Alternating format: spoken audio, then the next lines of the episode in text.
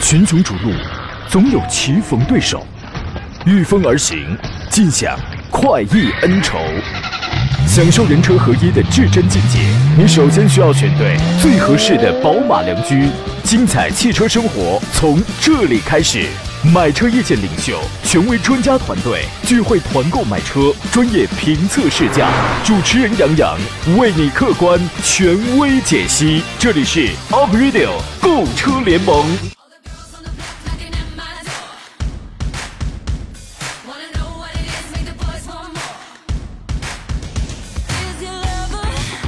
来，诸位，节目开始直播了。刚才有朋友在节目未开始的时候发微信说：“雪中等待杨老师，雪中等待北京的专家。”摇摆哥说：“今天路况很复杂呀，那真是太复杂了。”欢迎各位在这个如此大雪纷飞的，算是大雪了，对吧？周四的上午时间，如约收听山东交广开发启航的 Aprilio 购车联盟，我是杨洋，在纷飞的济南问候全省汽车人。从昨晚开始呢，多地漫天飞雪啊，今晨遥看窗外，更有一股豪情涌上心头啊。北国风光，千里冰封，万里雪飘。望长城内外，惟余莽莽；大河上下，顿时滔滔。山舞银蛇，原驰蜡象，欲与天公试比高。你这个时候，你就哎呀，那种豪情油然而发呀。这是二零一九年春的第一场雪啊！如果此刻你在城市当中慢行的话，你是完全可以在安全之余，好好的享受一下这唯美的景象啊！如果你准备高速出行的话，为了安全起见，很多道路已经封闭了，要提醒你要注意。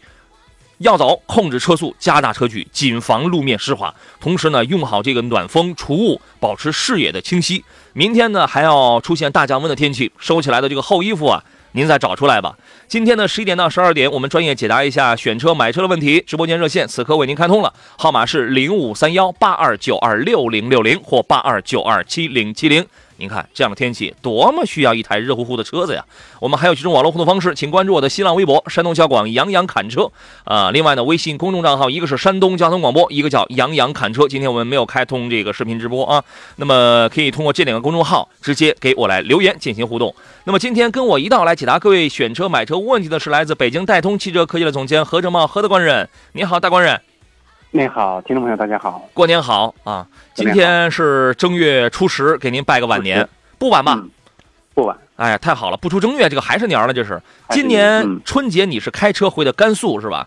啊，对。路上还好走吗？啊，路上的话，道路状况比较复杂，因为是呃单程路线是一千八百五十公里。你开了两个月啊？山区有这个赶上雪了，然后也有一些冰雪路面，然后。整体来讲还是可以的，呃，不堵车，是吧？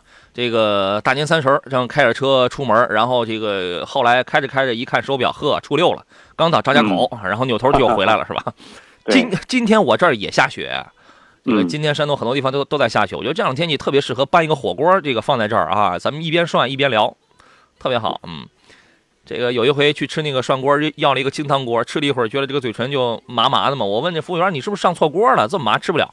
服务员看了一下，说：“实在不好意思，我给你换个锅吧。这个锅啊，漏电。嗯，好嘛，这是啊。希望这场雪过后呢，可以荡涤人世间所有的不开心，所有的愁苦啊。这种天气呢，要特别感谢从早到晚坚守在道路岗位上的各行各业的工作人员，他们是最辛苦的，对吧？”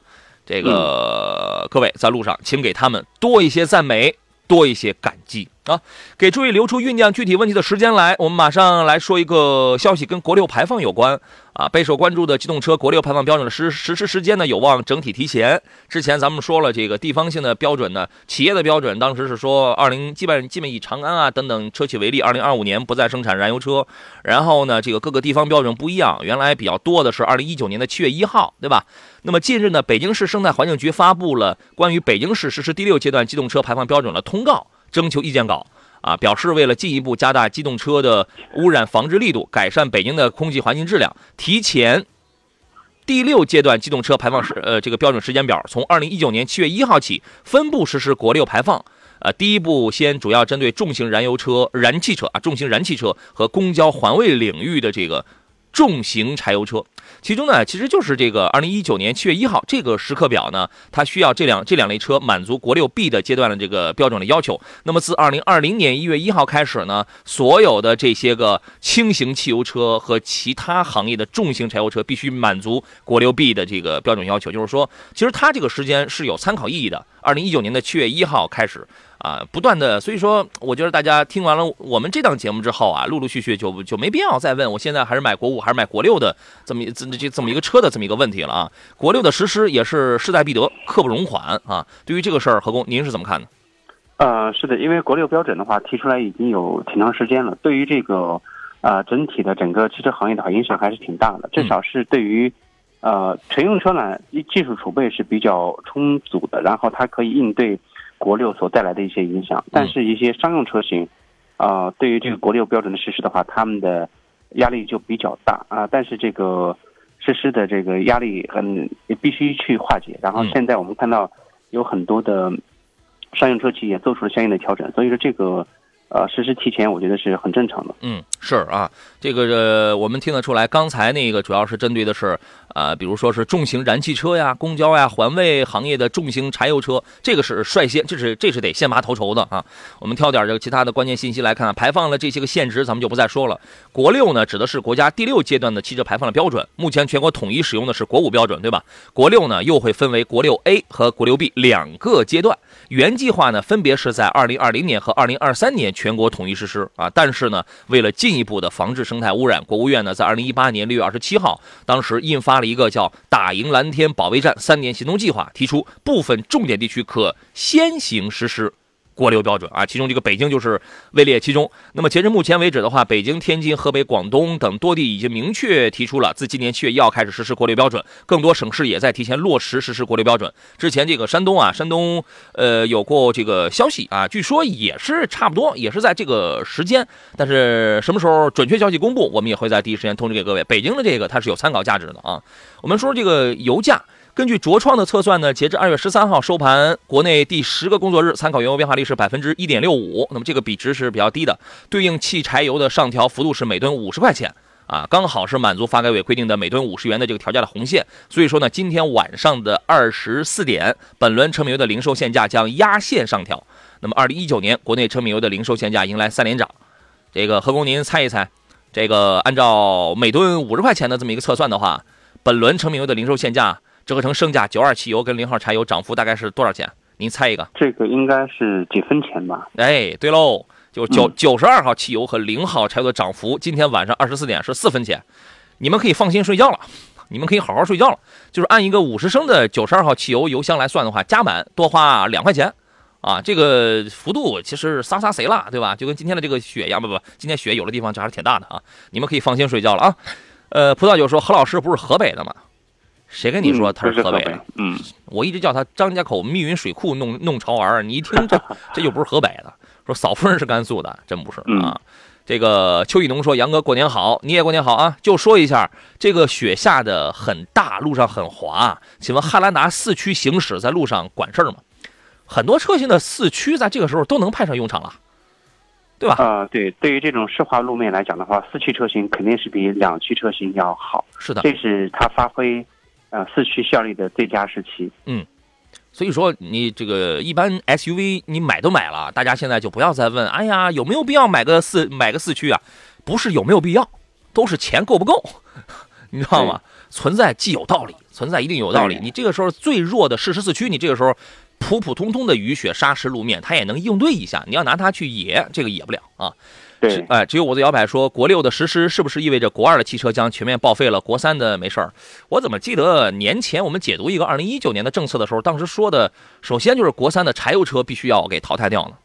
对，国三柴油车的话，应该是进入的一个淘汰流程了。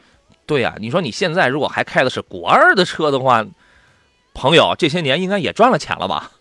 是吧？狠狠心，对自己好一点吧啊！明天会更会更好。说杨哥吉祥，过年好啊！谢谢。天蓝天蓝说：“请问新款帕萨特的 1.4T 发动机怎么样？和昂科威的 1.5T 的这个发动机比，哪个要好一点啊？您怎么看呢？”嗯，如果两车之间，但是昂科威呢，它是 SUV 车型，这个帕萨特呢，它是轿车。嗯，两台车型一一台 1.4T，一台 1.5T。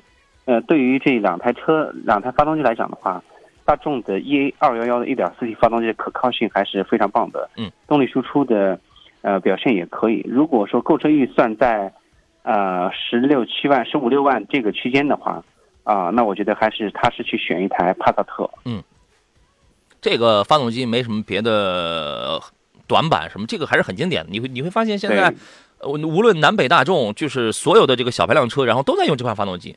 这个就是模块化、架构化这个平台啊，所有的 1.2T 啊、1.4T 那都是211。211分低功、这个高功，对吧？然后呢，这个所有的 1.8T 啊、2.0T 的低功、这个高功都用 EA888，对吧？啊，对。呃，昂科威的 1.5T 发动机没什么问题，变速箱。分体式空气避衬套，对，这个是有问题的啊。我们尽管今天早晨据说有人在朋友圈里是吧？有人说这，哎呀，这次这个人工降雪，这是人工降雪，然后有什么碘化银对人体有危害？您听听，专业人士是这样讲的，您多虑了啊。这是我们要破谣啊。这个回到节目当中，诸位遇到了挑车买车的问题，欢迎继续跟我们来进行探讨。领队说最近有汉兰达的团购意向吗？我们这个现在还没有开始。说我是东营的，我们这儿还需要加价等车。这个我们昨天有朋友问到过类似的问题，是不是您问的？这个汉兰达现在应该是已经早就不加价了。年前的时候，这个当时我我们节目找过人，这个就就已经不加价了啊。天天想你说你好，我之前加过九十八号的油，现在能换回九十五的油吗？这个应该问题不大。这个没有问题的，对你这个没有问题。你原来你比如说到加油站去加油，临时可能有了有了有了那个加油站说我们这儿只有九十八了，那你临时呢你少加点就是了，对吧？九十八的油，这个因为现在通常这个车最高就让你用九十五号的油嘛啊。晨晨老爸说，杨老师你好，C 幺八零 L 的运动版和 ACL 时尚这两个总价差不多。你非要买个 C 幺八零啊？这个动力弱不弱呀？买哪个好，基本得订车了。媳妇儿就是看好奔驰了，媳妇儿就喜欢这牌子呗。我觉得奥迪配置能高点，你给个建议吧。呃，首先这两这台车是谁来开？如果女士真这个就是女士来用的话，嗯，啊，那么她喜欢奔驰，可能奔驰的这个呃内饰和这个外观的话，可能还是让很多女士的话比较嗯比较青睐它，嗯，毕竟品牌在这放着，然后。一说开的是奔驰而不是奥迪，那他可能还是会去选择奔驰。C 幺八零一点六 T 的车型，呃，动力对女士来讲呢是够用的。但是如果说男士呃要要来用的话，啊，那么你要慎重。我建议两台车还是去试一试。新的 A C L 这二零 T 的车型整体，呃，在动力方面还是要比这个 C 幺八零要强。是，呃，这个所以我觉得还是要慎重，去试试车就知道了。对。C 幺 C 呢，就是看上去很美。我说 C 有两个致命软肋，第一是转向机，你搞不好它就它就有问题。原原来有朋友就是那个打满圈的时候，它就咔咔咔响。二呢，如果这个车你就你媳妇儿自己一个人用，没这个没啥问题。但你后排你要是相比较长时间的，你要做成人成年人的话，会很累。C 级的整个这个后排就是奔驰的 C 跟 E 啊，它这个后排座椅又设计的就是很脑残，就是就是非常累。人机工程学，一是腿短，二那个后背的那个倾斜角度非常不舒服。你只要去体验，然后你就你就你就那个知道了。你想腿舒服，那你就往上靠，你的后背就贴不就就贴不上。你你想葛优躺，你的腿你就不舒服啊。你自个儿去一试你就知道了。看它是一款看上去很美的车啊，相比较而言。A 四确实，你看那个时尚的两两两点零 T 的这个时尚，这个性价比要更高一些啊。安若素说：“杨洋八月份去张掖玩吧。”呃，何老师这个老家就是张掖的，张掖一般几月份去是最美的时候？啊，一般的话到七六月份以后，六七八九呃都可以，是吧？真好，六七八九十吧，啊，这几个月都可以。我也想去啊，我也想去啊，但是朋友们，你们千万记好了，去可以，但是千万别留脚印儿。因为这玩意儿容易遭万事唾骂，你知道吗？嗯，这这个可是人生的污点，你们要注意啊。呃，摇摆说雨雪天气，不管是两驱四驱，慢慢开才是最重要的，一定要控制车速。对对，这个是真的啊。尤对，尤其大家，我觉得除了开车之外，你还得躲避行人啊啊，骑这个两轮车的呀，对吧？这些大家你都要这个，所以说你要留出这个提前量来啊，请各位提高警惕吧。呃，这是石青问你问题。他说：“杨推荐一个高清夜视记录仪吧。”我的天哪，这个我不太擅长。何工，您给推荐一个。这个我也不太擅长。目前市场上呃，这种夜视记录仪的话，嗯，具备夜视功能的记录仪的话非常多。嗯，呃，您看看这可以比比较一下，主要看好多一些这个测试的使用评论。测试这个没问题。对。它就是，嗯，原来好像说这个东西就是一是看广角，二看清晰度，尤其是夜视的这种清晰度。就是这个是很重要的。至于是什么牌子，这个无所谓。我个人觉得那个什么那个那个 PapaGo 啊什么这样的，我觉得就完全可以满足。有几百块钱了，也有几千块钱的，你根据你自己的需要，然后来就行啊。呃，快乐说杨老师每天都听你的节目，就是没有互动。我五十二岁，想买一台十万左右的家用轿车，要求得得是省心省油、自啊自吸的，呃，合资国产，请各推荐一辆。嗯，这你俩你俩岁数差不多。呃，这个车型的话，因为在这个价位区间可选的车型真的是非常之多，是啊，不确定它的呃这个是偏好是哪个方面，嗯。呃，可选车型真是非常多的。对，说的比较清楚的，就是一是自吸，然后是二是年龄是五十二岁，合资国产的，各推荐一个。您觉得比较出色的有？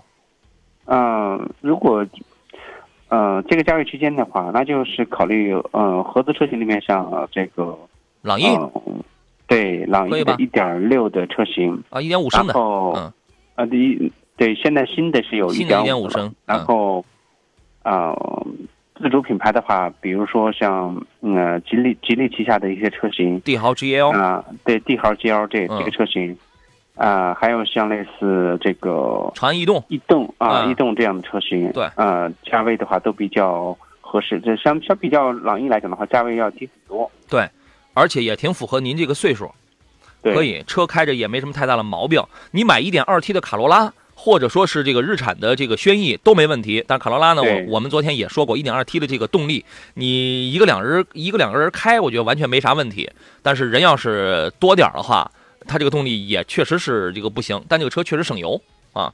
对，呃，这是尼尼西坤啊，他说，请问科鲁兹自动先锋天窗版这个车怎么样？我就想知道这个车现在是不是得优惠得四万吧？要是不优惠四万的话，你这个怎么买？你花了这十一二万，连个后排空调出风口都没有，你这个是吧？你要这个车要是不优惠四万，不不就不就八万来块钱的话，我觉得真的挺难卖的啊。您怎么看呢？呃，这个车八八万多我都觉得贵。哦，你觉得八万多都贵了？对，你看现在呃同级的像别克的英朗等等这些车型的话，它的呃价格区间的话也就差不太多，所以说。呃，可选的车型这这个区间是扎堆的。嗯，对，这个这个车呢样子还行，对吧？这个雪佛兰把它现在这些车造的呀，这个它也是家族化这种前脸，样子还行。上边小舱盖是那个密封的，然后下边有一个中嘴，对吧？样子还可以。一点五的这个小动力啊，我觉得就是简单够用吧。油耗其实它并不算低。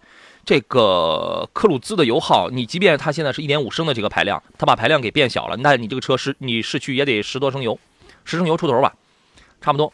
呃，你单看这个成绩的话，你觉得十升油现在试车都得十升油，但是你别忘了，这个车尺它这个尺寸小啊，排量小啊，对吧？然后呢，扭力梁的非独立后悬架，我觉得不太具备什么多好的操控跟这个舒适性，配置也也不算很高啊，都标价是十二万多的那个是吧？然后呢？有天窗这个不差，但依然是布座椅啊什么，关键它没有后排空调出风口，依然还是卤素的灯什么的。你说现在车上到十一十二万，实际上配置就已经可以做的挺厚道、挺挺好的了，挺好的了。然后呢，它一直没有这个后排空调出风口，这个这个东西，我觉得它是一个很偷工减料、很省成本的这么一个做法。所以我觉得这个车属于一般情况吧，一般情况。你要是实在喜欢这个造型的话，那你可以考虑啊。呃，安卓安卓素说拉力赛是不是八月份举办？谢谢瘦胖子帅洋洋，瘦胖子。嗯，对，每年的拉汽车拉力赛的话，就是在张掖。对，张掖的拉力赛是这个七八八，一般是在八月份。哦，在张掖是那个 WRC 是吧？还是 CTCC？呃，对，C 呃这个它是 CRC。哦，然后有时候也会有亚太，是吧？嗯，这个大家都知道啊，这个何先生现在也也他也是职业赛车手。啊，不是职业的啊，我是我现在是啊半职业，然后嗯，我只能说是在往这个方向去靠拢，但是年龄不允许啊。呃，就快成妖了，现在已经进化到一半了，这是嗯，这个什么时候他也可以参赛，这是啊。呃，领队说国六来了，现在购买新款汉兰达合不合适？我觉得没问题，嗯，没问题。这个分享幸福说，京广高速运城到济南方向高速是否能上呀？这个我这儿现在看不太清楚啊。我我建议你马上拨打我们的四零零六三六幺零幺幺这个电话，跟我们当时的工作人工作人员来联络一下啊。我们来说另外一款新车，起亚全新的中型 SUV 叫做 Telluride。Telluride 这个车我第一次见它是在什么时候呀？是不是去年四月份的北京车展上？应该是。当那个大家如果看过我当时我做了那个视频直播，就是就是那个现场评车的那个视频直播，包括看我们后边看我后边写了文章的时候，你会发现，哎，起亚有有一款，它在那个车展上摆了一个半概念的车，就是还是个对开门，一个大的一个八座的中型 SUV 啊，三排的，然后呢，中间两个座就还能对向的，完了之后那两个车门前后两个车门还是对开的，特别大，那个就是起亚的。它叫 Telluride，然后呢，因为现代有一款车叫做 Palisade，然后呢，因为它是同平台的啊，Palisade 跟 Telluride，然后它是同一款这个同平台的车子，这是起亚品牌上尺寸最大的 SUV。原来我们知道这个起亚的霸锐这个比较大是吧？这个 Telluride 更大，Telluride 一开始它是只是给北美市场来造的，呃，但是马上它要进入到中国国内，二零一九年它对标的是丰田的这个汉兰达，售价差不多也会在三十左右吧，也会在三十左右，尺寸呢来。看一下啊，我看一下它的这个尺寸，四米九八的长，一米九七六的宽，一米七五的高，两米九的这个轴距，它对标汉兰达嘛，因为汉兰达的轴距是那个两米七九嘛，比途昂要略小点，因为途昂是接近三米，对，它是它是接近三米，两米九八，两米九八。它是有八座的，也有这个七座的，三点八升 V 六的发动机。但是我怀疑一件事情啊，现在中国的这个咖啡法规啊，对于这个排放、对油耗的要求标准是很高的。你觉得这个三点八升这个 V 六的这个 Telluride 进入到国内之后，有多少玩家会去选择呢？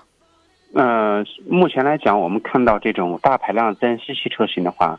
更多都是在这个 SUV 的车型上来用，是，呃，像类似它呃的这个整个市场，呃面本来就比较窄，所以说这款车型到国内来，呃，以目前的这个市场行情和这个对于燃油排放的一个政策法规的影响来讲，我认为这款车型在国内来，它注定了小众。对，它应该是挺小众的，就是纯玩儿。一呢，我是喜欢这个大排量；二呢，因为它这个车肯定它是个四，它是个四驱，这个毫无疑问。对，六种驾驶模式，这个运动模式下前后比是百分之六十和百分之三十五，这个完全没问题。你你说你是这个可以放大这个这个这个齿比，这个你可以放大多少，这个都不是问题，因为你钱花到了，它一定是这样的一台四驱车子啊。然后呢，配置方面呢，因为作为呃起亚家里的高端 SUV，而而且作为二零一九年应该出的产品，它一定是在一些智能配置方面。会有会有配备，因为你现在出再出的新车，如果没这些东西的话，就寒碜了啊！什么自适应巡航啊、车道保持、预碰撞、全景影像、盲区、Infinity 类品牌音响，这些全都有，这些全都有。那么三点八升的起步价格在国外是三点一六九万美金，那么基本上汉兰达的话，折合成美金大概是三点一三万美金。嗯，所以说它。出来之后啊，它的这个售价基本上会跟汉兰达会差不多，也可能会略高一点，有可能还是以进口，我估计还是以进口的方式，还是进口这个到中国国内啊。那么起步价二十七八万，这个这个绝对是有可能的。呃，所以说对于这个车有兴趣的朋友，那你可以等一等啊。这个宋俊先说：“主播好，八年的汉兰达跟五年的傲虎价格差不多，选哪个？你这个是二手车，你二手车你这个不能只看年限，你得看车况。你有的一年的车，还不如人家八年的车呢，对吧？对，单纯性能上去讲的话，你会倾向于哪一个？两台车之间的话，呃，首先呢，都都是进口车型，呃，然后傲虎是进口车型，但是从维修费用来讲的话，年头长的傲虎斯巴鲁的车型，我们知道维修费用呃是比较高的。嗯，这两车之间的话。那肯定是毋庸置疑选择这个汉兰达啊，经济实用一点的话，要但是要是车况没啥问题的话，傲虎的技术含量要更高一些，是吧？对，好嘞，我们进入半点广告。群雄逐鹿，总有棋逢对手，御风而行，尽享快意恩仇，享受人车合一的至臻境界。你首先需要选对最合适的宝马良驹，精彩汽车生活从这里开始。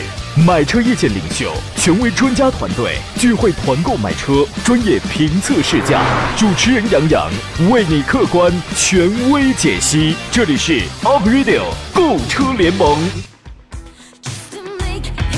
来，诸位，我们继续回到节目当中来啊！更多路况呢，您可以直接通过我们的这个服务电话跟我们当值的工作人员去联系。天气确实不好，希望希望各位在路上这个出门的时候可以平安抵达啊。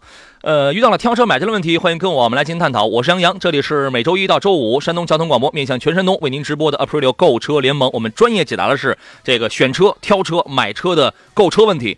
呃，直播热线呢是零五三幺八二九二六零六零或八二九二七零七零。另外，您还可以给我发微信，关注微信公众账号，一个是山东交通广播，一个是杨洋侃车，两个公众号直接跟我来联络。节目以外，通过后一个直接给我来留言，我来亲自给您回复啊。今天坐坐上宾呢是来自北京戴通汽车科技的总监何正茂何。官人，你好，大官人。你好，大家好。咱们来继续来看大家的这些个问题啊，问题好多的。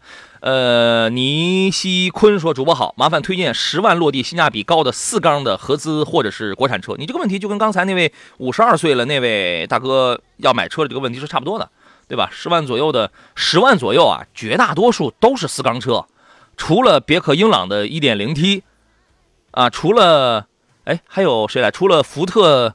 他没说是什么是轿车还是 SUV 啊？除了福特翼博的那样一点一点零 T 的这个三缸机，呃，除了吉利缤越、缤瑞的一点零 T 和一点五 T 的三缸机，其他绝大多数其实还是四缸的传统的要更多一些，对吧？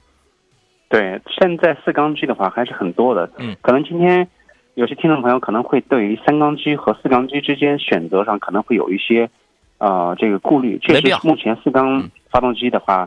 在很多这个车友当中中，还是这个比较想起来也是比较靠，毕竟它四个缸在干活，然后和三个缸还是不一样。嗯，确实。然后如果说在十万左右去选个四缸车的话，嗯，现在怎么回到四缸的概念上来了？十万左右百分之九十几车选可选的车型还是很多的。是，是，真的挺多的。那个合资或者国国产车，你刚你刚才我们回复上一个问题，你这吉利的、长安的，这是比较主流的。对吧？帝豪的 G L 长的逸动，这个品质也都是很 OK 的。你十万落地没有问题，对吧？然后呢，这个合资里边，你比如说是德系的这个大众的这个朗逸，这个是这个你可以考虑吧？啊，你买个一点五升的，这个也是四缸，就是传统的这些车都是四缸的，对吧？然后呢，你要想要六缸五缸的，它也没有啊。然后呢，那个日系的，我们刚才说了卡罗拉呀，这个轩逸啊，卡罗拉那那就是动力不行嘛，对吧？然后法系的在这个价位一般般，美系的在这个价位你。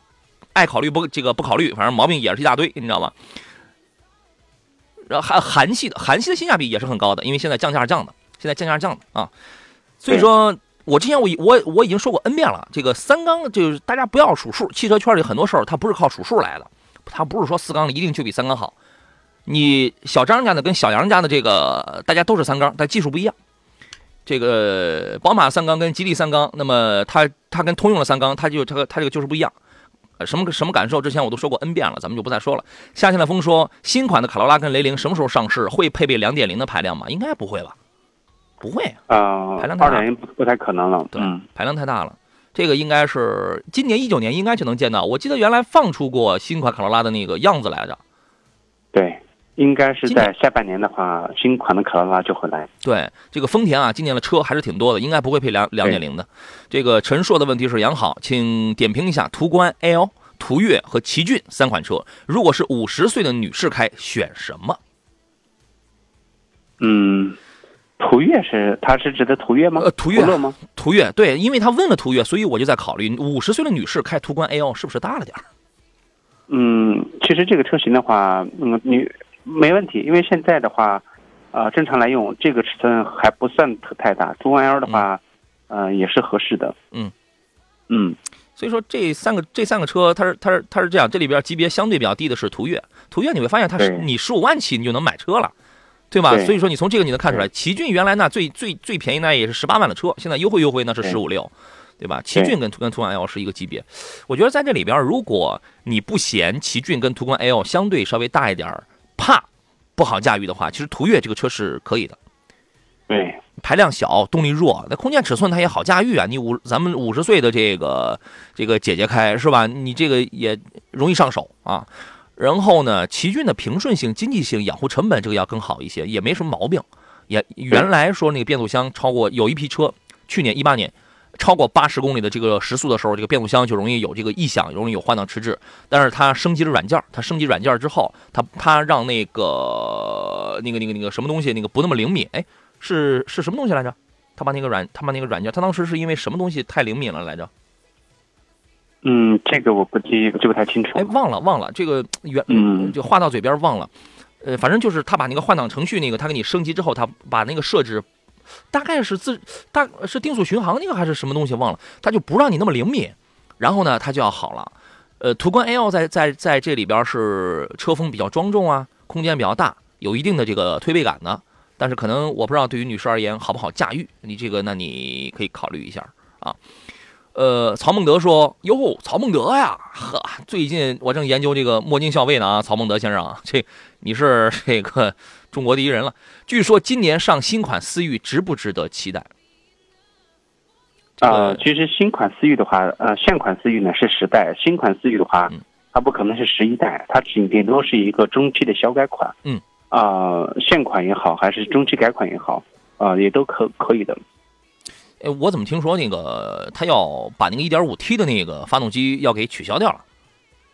不可能吧？嗯，是目前来讲的话，这个发这个动力总成的话，在呃本田系列里面刚使用的年限的话，也就是近两三近三年吧。然后你指望它立马换全新的动力总成，不太可能。对它这个不大可能，但是。之前这个网络上有这个，也不知道是，反正就算是小道消息吧，说那个 1.5T 的要给取消掉了，要换2.0的这个自吸发动机。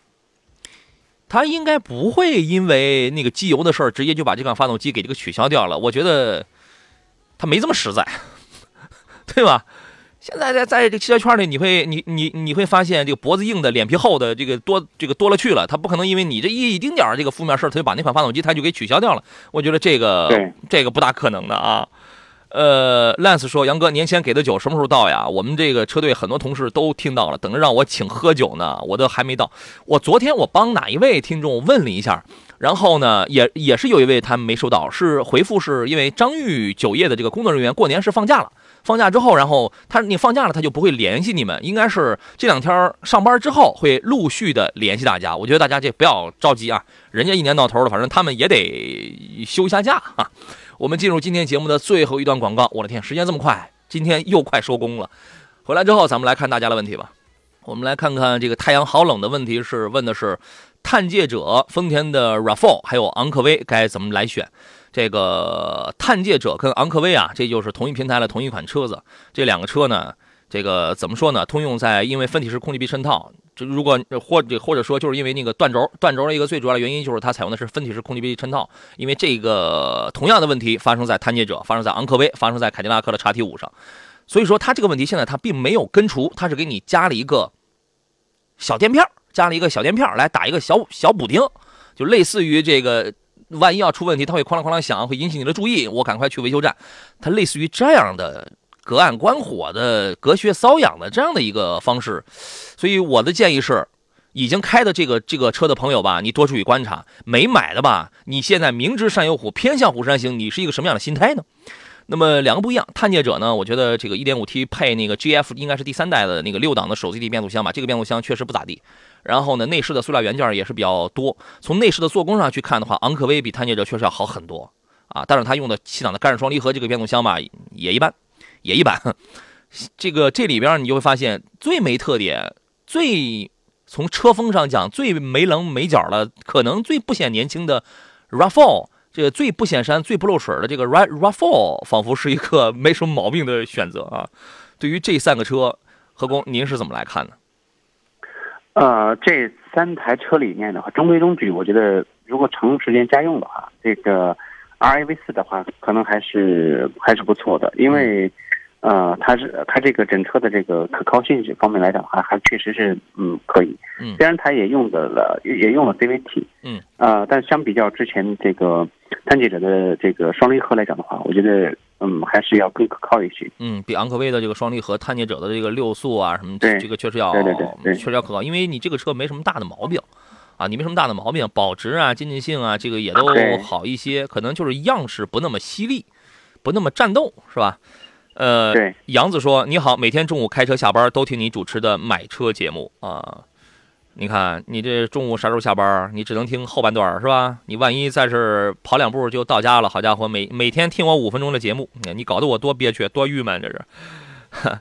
石青说：“我还有个问题，就是现在现现在北京现代的 X 三五便宜可以买吗？可以啊，这个怎么不可以啊？这个韩系车由于由于一些原因呢，现在这个降价降的很厉害，就它它就是要靠降价来换市场的嘛。”呃，相同价位、相同空间价位的还有什么合资车？那那就是智跑啊。推荐一下差不多的 SUV，因为你是这样，你花十一二三万，你现在你想去买合资 SUV 的话，你能买到的全是小号的，全是小号的，对吧？对。呃，三五这个可以买，这个没什么别的问题啊。安若素说，喝着茶，听着洋洋的节目，看着小雪花，想想生活还是很幸福的啊。他说奖品我就不催了，你说如果三档节目的奖品一起来，想想还有些小激动啊。你们这些中奖专业户呀，哈，这个奖品暂时没到，那您先别着急啊。北关同乐城说，吉利博越今年是要换新款的吗？值得等待吗？哎，这个我还没有什么消息啊。吉利博越新款。呃，博越的话，现在，呃，因为整个我们看到吉利在过去的二零一八年的话呢，那新车型的话推出频次非常之高，嗯，呃，接下来的话，在二零一九年，呃，博越车型可能会迎来这个相应的改款，这是肯定的。嗯嗯，我们昨天在说这个吉利率先在二零一九年一月份完成了十五万多，接近十六万的这个销量的时候，其中 S 其中 SUV 里边卖的最好的就是吉利博越啊，对吧？这。这真的是一台很好的车子，就是时间很多的事情啊，跟做人一样，时间会证明一切啊，不，这个不着急，慢慢来。今年会不会换新款？我觉得应该不会有什么太大的变动，因为这台车型挺成功的，有可能是不是会把前脸啊、配置啊、细节方面再提升一下？对，对，不会有太大的这个东西啊，呃，不会有太大变化。淄博的朋友说，我想买一台夏朗，哪一款值得入手？平时上下班拉个货什么的。呃，夏朗目前我们看到它是有 1.4T 和 2.0T 的车型。嗯，啊，如果买这款车型，嗯，无论是从哪个角度来讲，我建议还是选择 2.0T 的，而且价位的话，二十，呃，二十二三，这样优惠幅度还是挺大的。嗯，啊，比较实用。你要拉货，1.4T 的车型动力还是弱。啊，相比而言的话，嗯，还是 2.0T 的最合适。你说你弄一夏朗？拉货，我觉得有点太奢靡了吧？你买你买两台，你买三台、四台、五台、六台五菱荣光行不行？你这个拿个铁丝儿，你这个吊着，你也你也弄个小火车，那你拉货，你想拉多少？你不比一台夏朗拉的多呀？还不用花那么多钱，是吧？你这五五五台加起来还没一五，你五台五菱荣光加起来还没有一台夏朗贵呢，而且拉的还多，你是吧？夏朗人家一般都是做家用保姆车，要不做一个商用也行，反正侧重家用的 MPV 的，有六座也有七座的，是吧？排量上确实排量上确确实啊，买个 2.0T 的这个够用。然后座位数上，我觉得这就无所谓了。如果拉人的话，其实我个人我愿意，我一直在推荐的那个夏朗是二加三加二这个这个七座了。尤尤其是适合二胎家庭啊，中间三个座啊，两个孩子都坐都坐第二排，完完了之后旁边坐一个成年人，一下子就全给照顾了了，多好呀啊！呃，您自个儿琢磨吧。狂奔的蜗牛说：“杨哥过年好啊！求科普，冠道的四驱和锐界的四驱哪个更靠谱？两台车的四驱倒都没什么太大的问题，是吧？”呃，你指望它这个车型的两台车的锐锐界也好，还是冠道的四驱两车的，啊，它只能说是这个适时四驱这种，它的越野性能一般。但城市路况来讲，应对一些冰雪路况啊，我觉得这个都可以。嗯，这个越野是万万不行的。那个通过在 S 在 SUV 里边，SUV 它就不是越野车。呃，在 SUV 里边讲啊，你可以讲通过性。你可以讲通过性，虽然它有的时候你也能拿到什么小石子儿、什么沙滩上啊、小河沟啊，也能玩一玩。你拿那种四拿那种四驱，但那个就是比较轻量级了，那个比较轻量级了。就是重度重磅玩重磅玩家的话，得是牧马人呐，或者改装一些什么样的东西，那个叫纯越野啊。呃，两台车都是适时四驱，我觉得应对普通路面应该都没啥问题。那么剩所以四驱你完全你可以不用考虑。关于冠道，关于锐界，你要考虑的就是前者是一个大五座，它没有七座，然后后者呢它有七座，这个对你来说是不是一个刚性需求？然后呢就是从动力、内饰的新鲜感上、配置上以及养护成本上来区别这两台车子。从后边我们提的这几个方向上，您会怎么来对比这两台车呢？